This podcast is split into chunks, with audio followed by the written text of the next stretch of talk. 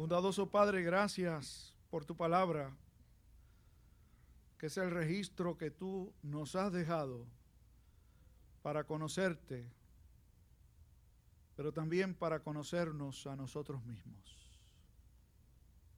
Concede que al meditar en ella hoy podamos vernos como somos, pero también podamos verte a ti y lo que en tu Hijo Jesús nos ofreces.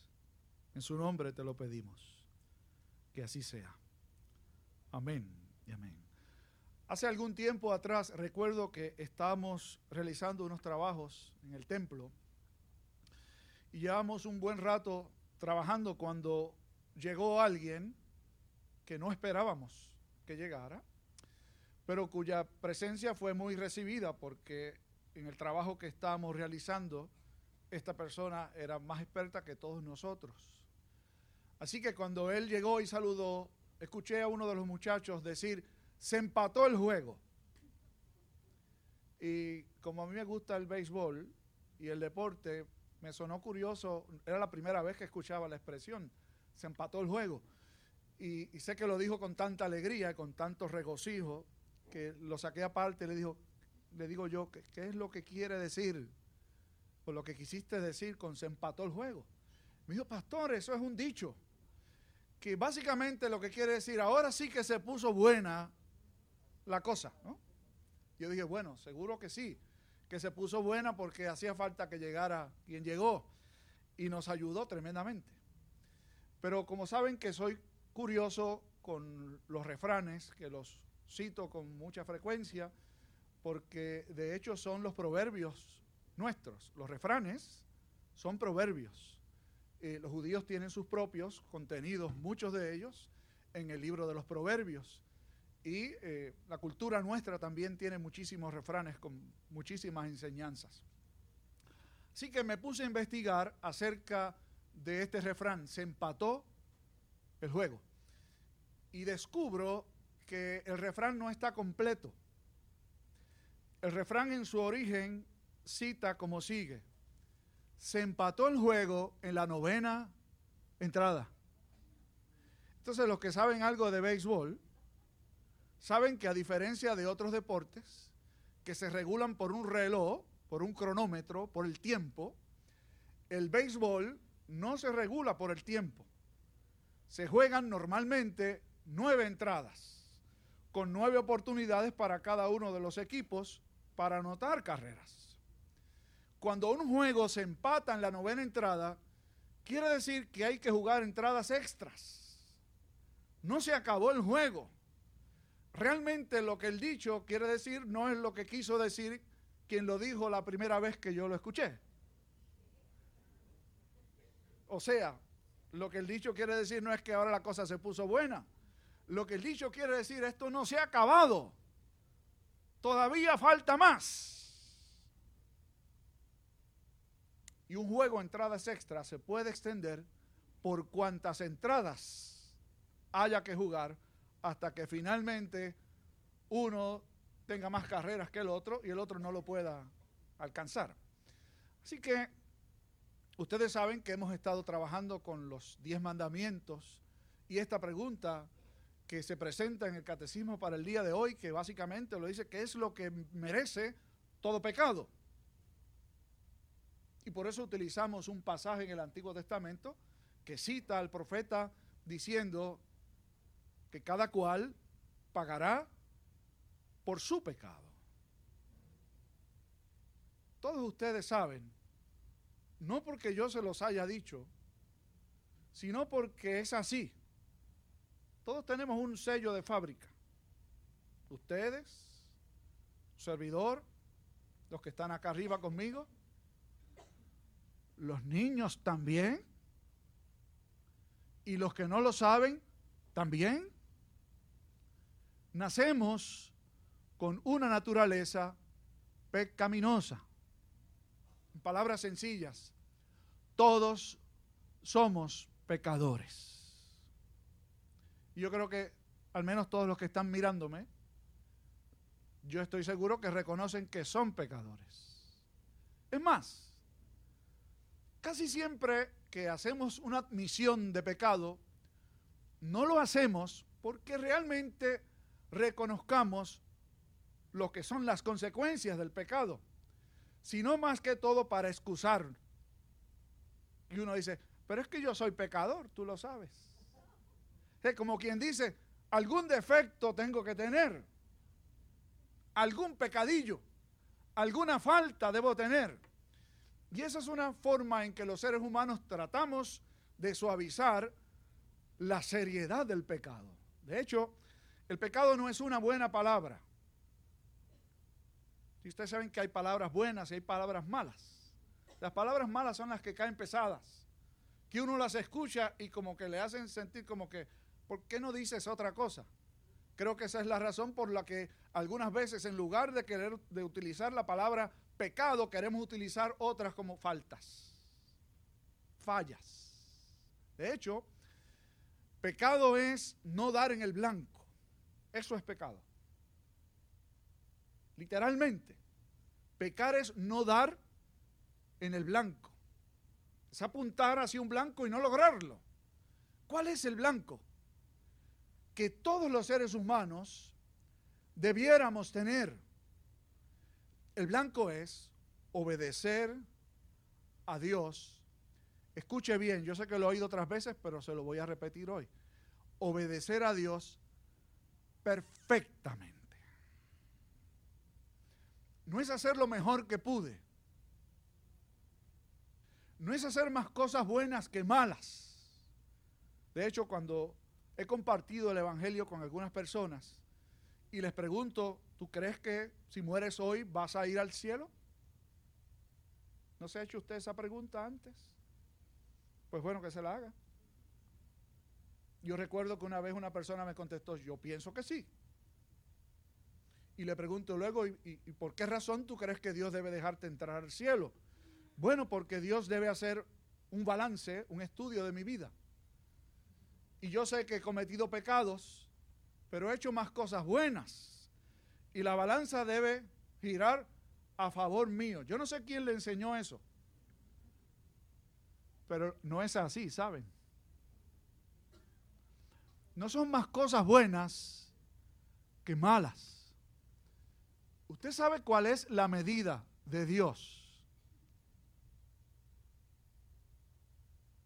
Dice la escritura que que falla en cumplir uno, uno de los preceptos de la ley de Dios, ofendió la ley completa. Así que con uno que esté en este lado de la balanza, si es que usted piensa así, con uno es suficiente. Y si usted va a concluir lo que algunos han concluido, entonces, ¿quién se puede salvar? Vamos por buen camino, ¿sabe?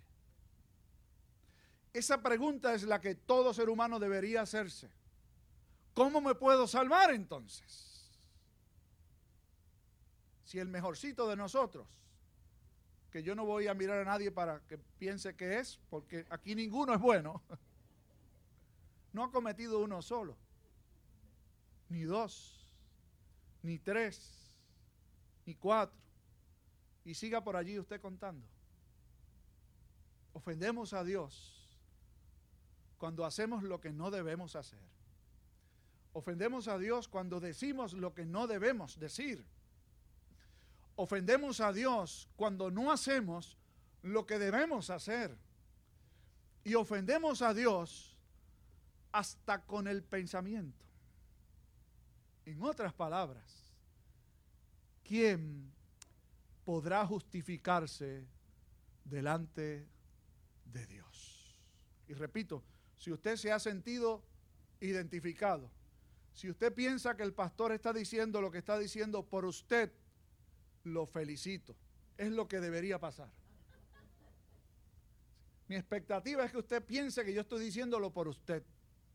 Y si es así, estamos por buen camino. Porque yo estoy hablando también de mí mismo.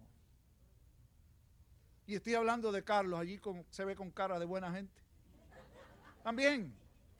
Y estoy hablando de esos chicos que estaban allí hace un rato. La cultura popular nos ha dicho que los niños no pecan. Eso no es verdad.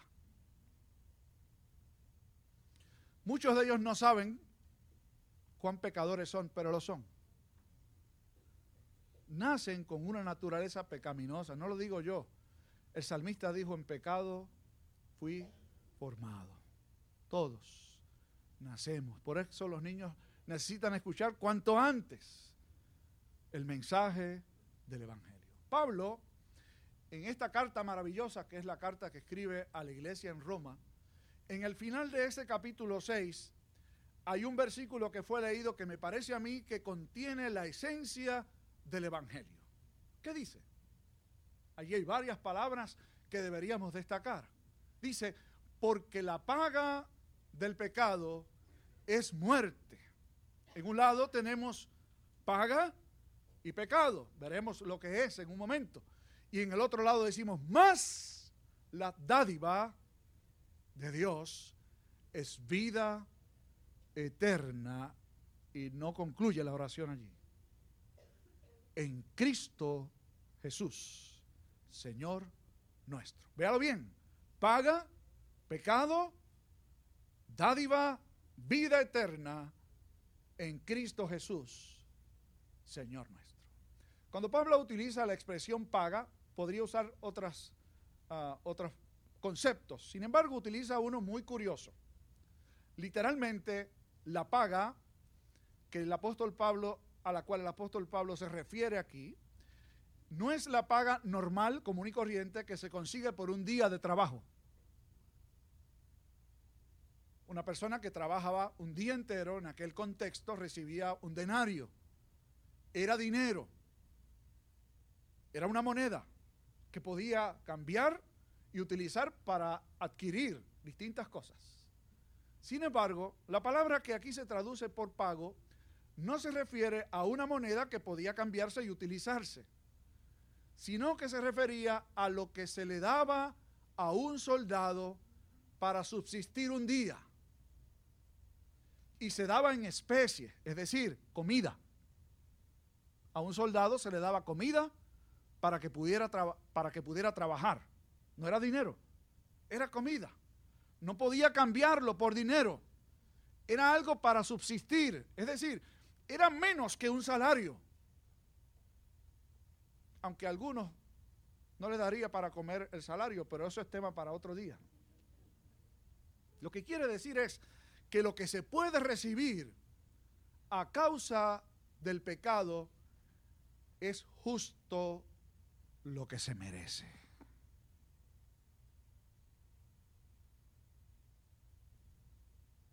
es la paga. Es lo necesario. No hay más. No hay menos. Es lo justo. En este otro lado todavía queda el concepto del pecado. Decíamos que pecado es todo aquello que no cumple con el favor de Dios, con la ley de Dios. Es no dar en el blanco, es no hacer todo aquello que se supone que deberíamos hacer y ya hemos dicho las distintas formas en las que ofendemos la ley de Dios. La paga del pecado es la muerte. Ahora bien, ¿de qué muerte estamos hablando? Ustedes recordarán que en el Génesis, cuando Dios advierte a Adán y Eva acerca de qué podían hacer y qué no podían hacer, les dijo que de todo árbol del huerto podían comer, excepto de uno, porque el día que de él comieren, ciertamente, dice el Génesis, morirás. y usted sabe que en el momento en que Adán y Eva comieron del fruto, no murieron inmediatamente. Por lo tanto, aunque la muerte física está contemplada, hay algo más. La muerte tiene una connotación mucho más amplia. Hay tres connotaciones con respecto a la muerte. En primer lugar, el cese de la vida. Algún día, todos, y yo lo he dicho esto, yo creo que incansablemente, todos nos vamos, ¿sabe? Todos ustedes se van a ir algún día. Yo me voy a ir algún día. No nos gusta escucharlo, pero es así. Como le dijo aquel pastor cuando fue a visitar a una hermana de su iglesia, le dijo, tú sabes que vas a morir. Y ella le dijo con los ojos así, pastor, ¿quién le dijo eso? Usted habló con los médicos. Y él le dijo, no es que todos nos vamos a morir. Tú y yo. No hay que esperar que un médico nos lo diga. Nos vamos a morir todos. Así que si hace falta recordárselo, apúntelo en algún sitio.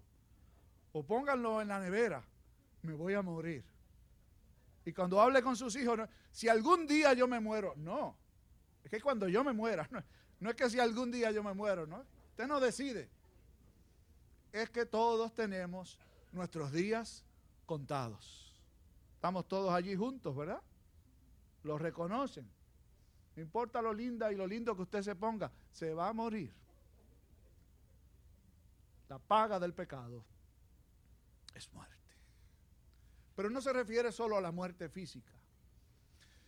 Se refiere sobre todo a la muerte espiritual. ¿Qué, qué quiere decir? Que en nuestra condición espiritual no hay vida,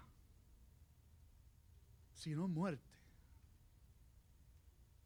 Es lo que repetimos muchas veces. Te he oído decir a un servidor, el cabro tira al monte. Eso es espiritualmente no hacemos lo que es correcto. Pablo decía, en mi cuerpo habita la muerte. Es decir, este es un cuerpo de maldad, el suyo y el mío. Por naturaleza no busca lo que es correcto. No busca a Dios. No hay ni uno bueno, dice el apóstol Pablo, en otro lugar. Así que cuando, cuando Damaris se jala los pelos viendo que los muchachos no hacen lo que ella quiere que hagan, Damaris Consuelo, ¿sabe? Es que son así como tú y como yo. Por naturaleza, tiran para el monte como sus hijos, como sus nietos, como su vecino y como la persona que usted mira cuando ve en el espejo. Estamos muertos espiritualmente hablando y a no ser que Dios nos dé vida espiritual, no podemos hacer absolutamente nada. Y el tercer aspecto, parece no hay remedio, es la muerte eterna. Estar separados de Dios por la eternidad. Cada vez que en la Biblia aparece un pero o un más, subráyelo. Quiere decir que aunque se ha dicho esto, que no es bueno, que la paga del pecado es muerte con todas sus connotaciones, Pablo dice más. Es decir, en lugar de esto, mejor que esto, la dádiva de Dios es vida eterna en Cristo Jesús, Señor nuestro. Aunque el pecado tiene todas esas connotaciones serias, profundas, Dios, en su inmenso amor, nos ofrece la vida eterna oiga bien, gratuitamente. Yo no sé cuándo fue la última vez que usted disfrutó de algo gratuito o que se acuerde. El otro día yo llegué a casa con dos artículos que no salía a comprar. No me los robé. Y el hermano me preguntó, ¿y esto? Y me los dieron porque compré aceite y filtro para el carro. ¿Usted cree que eran dos regalos? Desde luego que no. Si no los compro, no me los dan. Digo, si no compro el aceite, no me dan lo otro. No es un regalo. Nosotros no funcionamos en un mundo en donde lo gratuito sea lo normal. Es más, uno se hace preguntas. Cuando alguien le da algo a uno, uno se pregunta, ¿y qué estará buscando este? ¿A cambio de qué me está dando esto? ¿O cuándo me va a llegar la factura?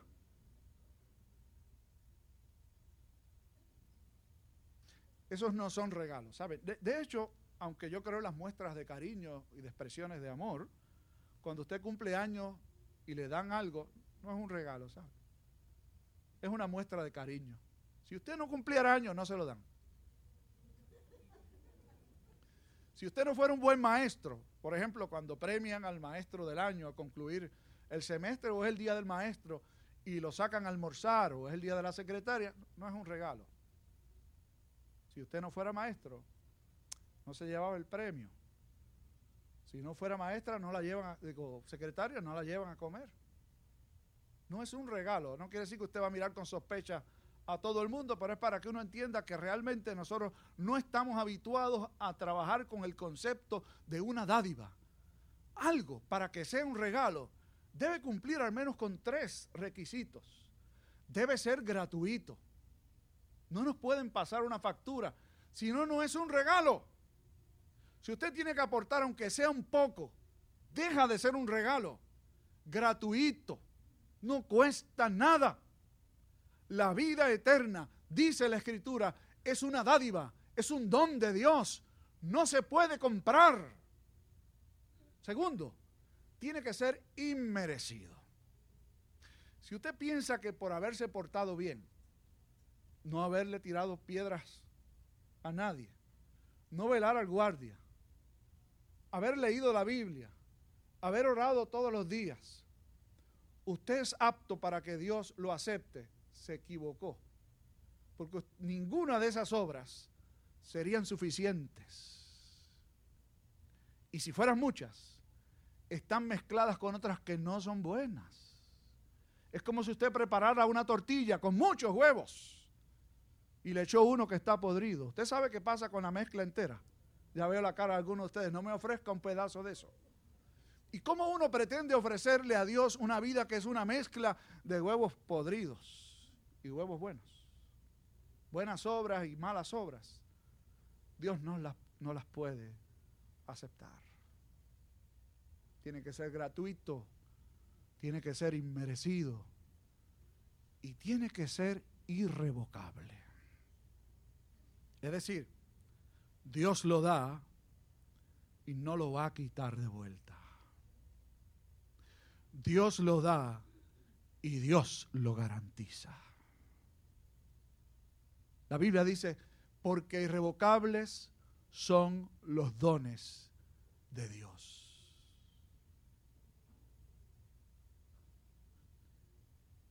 Este es el Evangelio. La paga del pecado es la muerte. El regalo de Dios es la vida eterna. ¿Cuándo se empieza a disfrutar de la vida eterna? Cuando usted se muera, no. Cuando usted se muera va a haber la plenitud o la expresión máxima de la vida eterna. Estar con el Señor para siempre sin dolores, sin preocupaciones, sin lamentos. Pero se empieza a disfrutar aquí y ahora. Cuando el Señor nos sella con su espíritu, nos aparta para sí y usted comienza a disfrutar de la bienaventuranza del don de Dios desde hoy. Saber que es su hijo, no porque usted es bueno, sino en Cristo Jesús. Por medio de Cristo Jesús, usted puede gozar del don de la vida eterna desde hoy. Y si se muere mañana, usted va a estar con el Señor eternamente. Porque el don se recibe cuando se recibe. No hay que esperar más tarde.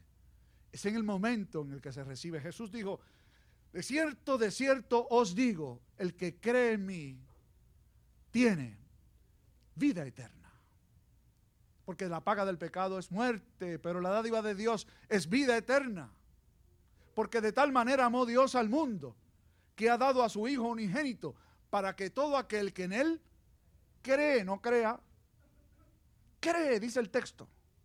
Es una acción presente. Todo aquel que en Él cree tenga vida eterna. Durante este mes vamos a estar trabajando con lo que Dios ha puesto en las manos de la iglesia para que disfrute de la gracia bendita del Señor.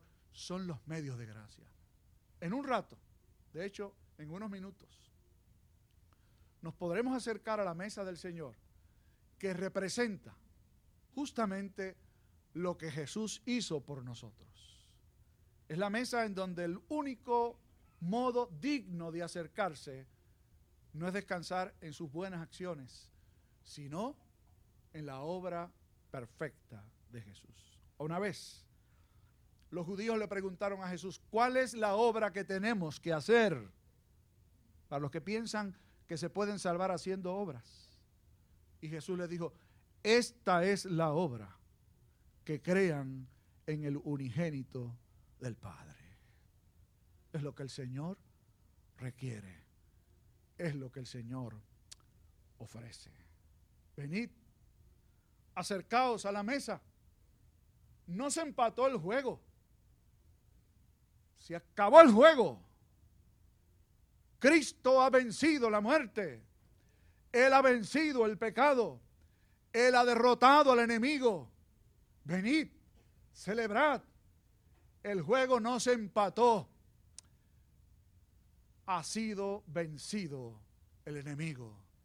Venid, acercaos, celebrad que aunque la paga del pecado es muerte, la dádiva de Dios en Cristo Jesús es vida y vida eterna. Bondadoso Padre, gracias te damos por tu palabra que nos habla clara y contundentemente. Porque aunque nos dice, retratándonos, que la paga del pecado es muerte y que todos hemos pecado, el regalo tuyo, el don tuyo, es la vida eterna, por lo que Cristo, tu Hijo, hizo por nosotros. Permítenos hoy si no lo hemos hecho antes, recibir el regalo inmerecido de la vida eterna por la fe en Jesús, reconociendo nuestros pecados, acercándonos arrepentidos a ti y recibiendo el don maravilloso de la vida eterna. Que al comer y al beber del pan y la copa, recordemos que aún resta un camino por caminar que es el camino de vivir una vida agradecidos a ti por tu don inefable.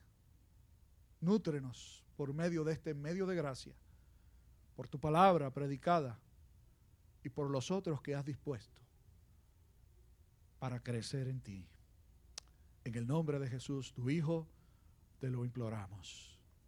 Que así sea. Amén.